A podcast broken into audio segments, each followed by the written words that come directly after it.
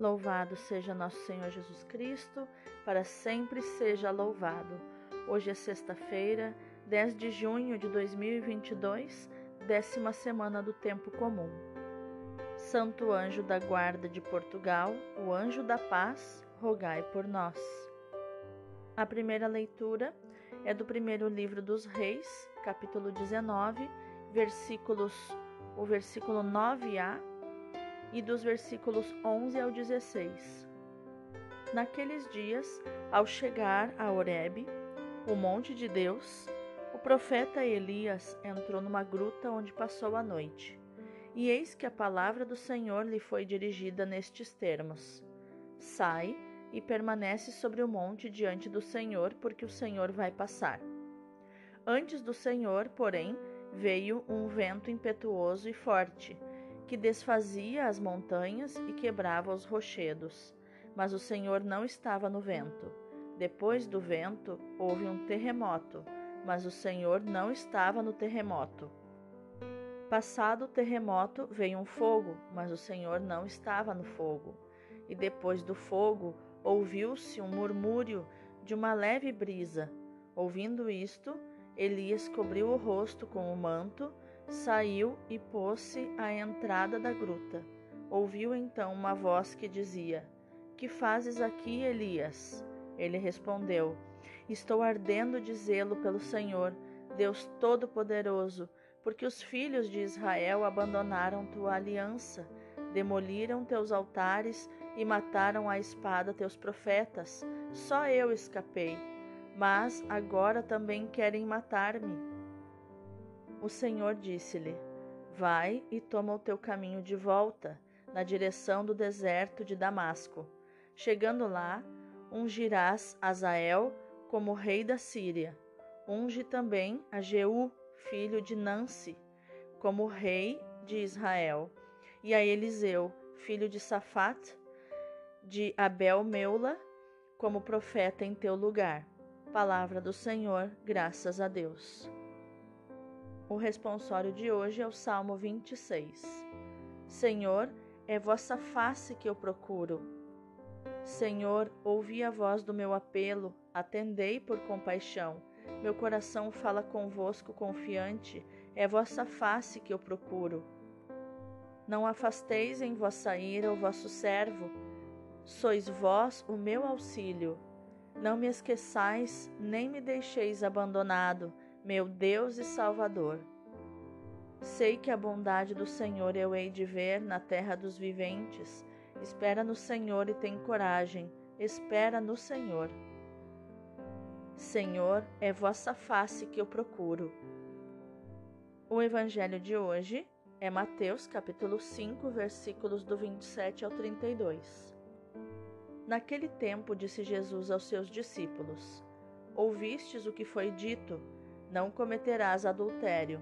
Eu, porém, vos digo: todo aquele que olhar para uma mulher com desejo de possuí-la, já cometeu adultério com ela no seu coração. Se o teu olho direito é para ti ocasião de pecado, arranca-o e joga-o para longe de ti. De fato, é melhor perder um de teus membros do que todo o teu corpo ser jogado no inferno. Se a tua mão direita é para ti ocasião de pecado, corta-a e joga-a para longe de ti. De fato, é melhor perder um dos teus membros do que todo o teu corpo ir para o inferno. Foi dito também: quem se divorciar de sua mulher, lhe dê uma certidão de divórcio. Eu, porém, vos digo: todo aquele que se divorcia de sua mulher, a não ser por motivo de união irregular, faz com que ela se torne adúltera, e quem se casa com a mulher divorciada comete adultério. Palavra da salvação, glória a vós, Senhor. Então, meus amados, peço perdão pelo atraso, né? Mas essa semana foi realmente muito corrida para colocar Alexio Divina, né? Publicar. Então, estou fazendo atrasadinha, mas vai ficar linda a, a nossa Alexio Divina de hoje, né mesmo? Que você tenha feito atrasadinha, tá bom? Então, quais os tesouros que nós podemos encontrar nos textos deste dia 10, né, desta última sexta-feira, a primeira leitura nos mostra que Acabe, o rei Acabe e Jezabel tinham sido testemunhas dos prodígios realizados por Elias, mas enquanto Acabe se converteu ao javismo, Jezabel ameaçava de morte o profeta. A corrida do rei Acabe no seu carro e de Elias nas asas do espírito até Jezrael, o bastião mais forte do baalismo, e de onde havia partido a campanha anti-javista, também tivesse a ver com uma tentativa de conquistar a rainha para a causa do javismo. Lembrando que javismo eram todos aqueles que criam no, no Deus Javé, né? nosso Deus Todo-Poderoso, Deus Pai. Né? O Javé vem das letras Iavé, que significa eu sou, enquanto Baal era um, um ídolo né? que era idolatrado pelos povos pagãos. Então, por isso, Baalismo, de Baal.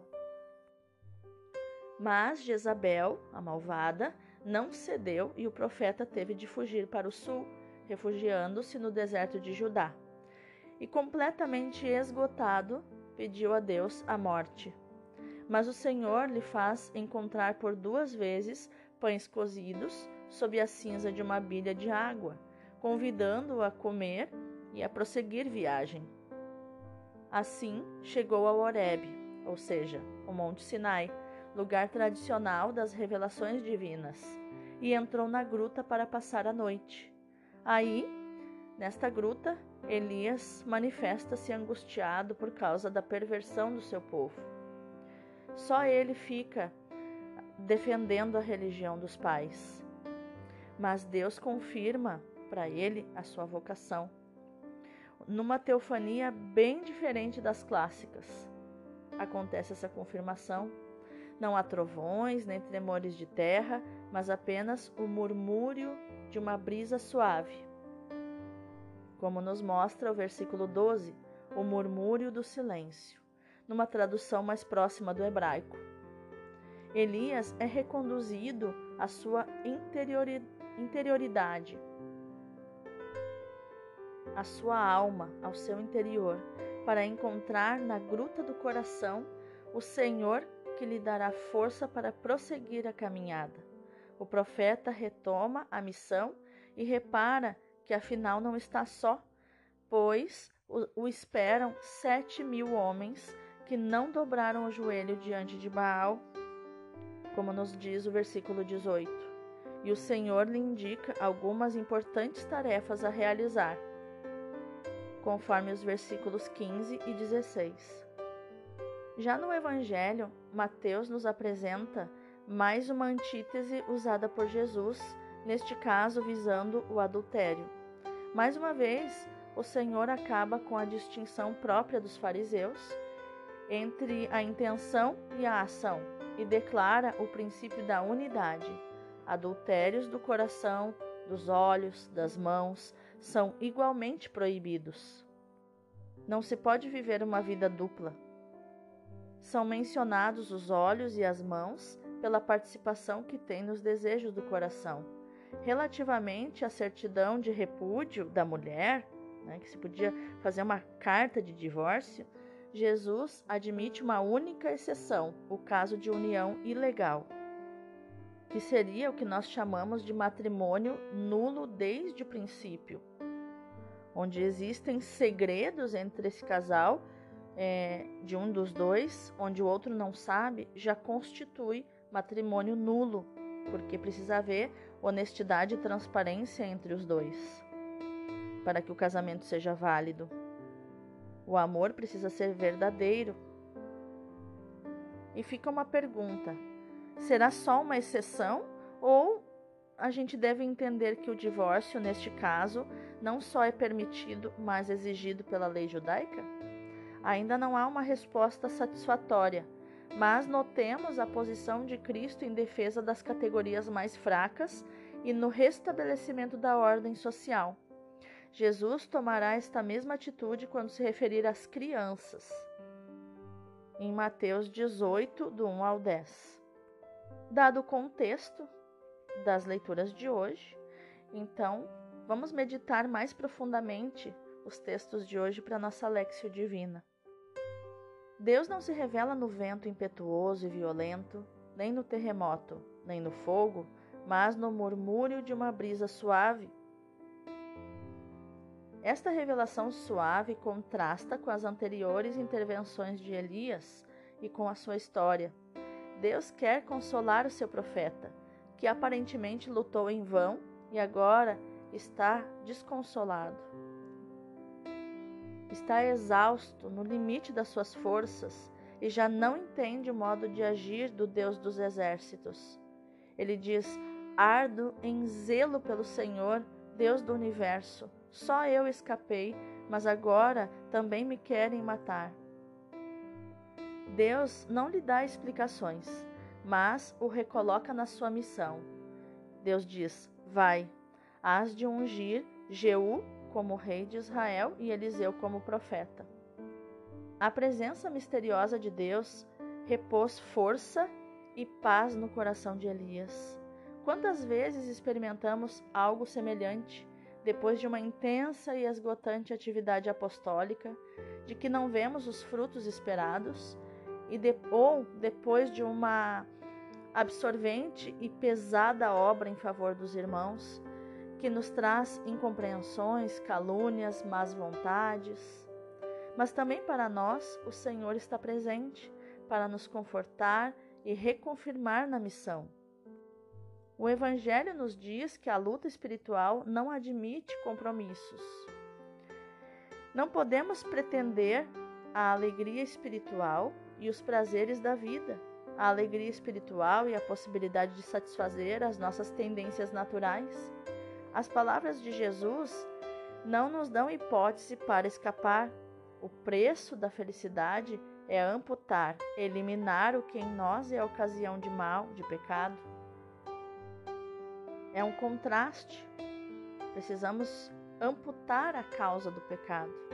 Não é que Deus nos queira fisicamente deficientes, mas exige a circuncisão do coração, como lemos em Jeremias 4,4, ou seja, a quebra da esclerose do coração. Foi por causa da dureza de vossos corações que que desfazemos o vínculo sagrado do amor com Deus. Sendo assim, se impõe a cada um de nós uma verdadeira ecografia do coração, à luz do implacável diagnóstico proposto por Cristo. É do interior do coração dos homens que saem os maus pensamentos, as prostituições, os roubos, os assassinatos, os adultérios, as ambições, a perversidade, a má fé, a devassidão, a inveja, a maledicência, o orgulho, os desvarios. Jesus nos diz em Marcos 7, do 21 ao 22. A história de Elias, bem como o Evangelho, nos mostram que, para o reconhecimento de Deus e do seu lugar na sociedade, bem como para a verdadeira libertação do homem, não adianta mudar as estruturas sociopolíticas se não se mudar o coração do homem. Pelo contrário, quando mais as estruturas forem perfeitas, melhor servem ao homem poderoso para satisfazer os seus interesses e os seus objetivos egoístas. Só a, presen a presença suave, mas transformadora do Espírito Santo no coração dos seres humanos é capaz de nos configurar a oblação, a oferta daquele que por amor se entregou totalmente ao Pai e aos seres humanos. Só a presença suave, mas transformadora do Espírito nos nossos corações nos torna atentos aos apelos de Deus e dos irmãos, nos acontecimentos pequenos e grandes, nas expectativas e realizações humanas. Vamos orar? Senhor, ainda que a minha consciência não me acuse de adultério do corpo, me reconheço adúltera do olhar, da imaginação, do sentimento, do pensamento. E mesmo que de nada disso me acuse o coração, não posso me considerar imune do adultério espiritual que cometo todas as vezes que não te coloco em primeiro lugar, na hierarquia dos meus afetos, dos meus interesses, do meu desejo de amor. Confesso diante de Ti, Senhor, que enquanto cuido da integridade do corpo, estando atenta para que nenhum dos meus membros sofra, não cuido igualmente da integridade do espírito, mas o abandono às paixões e aos instintos. Purifica, Senhor, o meu coração e todo o meu interior, para que de modo nenhum caia em adultério, mas sempre te glorifique nos pensamentos, nas palavras e nas obras. Amém. Vamos contemplar essa palavra? Nosso Senhor restabeleceu em toda a sua integridade a regra da castidade. Sabeis, ele diz, o que foi dito aos antigos: Não cometereis adultério. Eu, porém, vos digo: quem olhar para uma mulher com, concupiscência já cometeu adultério no seu coração. Jesus diz em Mateus 5, 27. Nosso Senhor não admite nenhuma desculpa nem nenhuma, nenhuma acomodação nenhum comodismo. A lei é formal e inflexível. Desde que estejamos envolvidos numa ocasião próxima de pecado, o sacrifício se impõe, por grande que seja, por maior que seja. O nosso olho direito, a nossa mão direita, ou seja, o que temos de mais caro e de mais precioso, deve ser imolado sem demora, senão vai para o inferno. Não sabeis que os vossos corpos são membros de Cristo? Nos diz São Paulo. Irei então tomar os membros de Cristo para fazer deles os membros de uma prostituta? Que Deus não permita. Aquele que permanece unido ao Senhor é um, é um, um mesmo espírito com ele. Fugi da fornicação. O vosso corpo é o templo do Espírito Santo, que reside em vós e que recebestes de Deus e já não sois de vós mesmos, porque fostes comprados por um grande preço. Glorificai a Deus e levai-o no vosso corpo, nos diz Paulo em 1 Coríntios, capítulo 6, versículo 15. Que nossa ação no dia de hoje, meu irmão, minha irmã, seja meditar, proclamar e viver esta palavra de 1 Reis 19, 15, onde diz: onde Deus diz para Elias: Vai e volta pelo caminho do deserto. Deus abençoe o teu dia.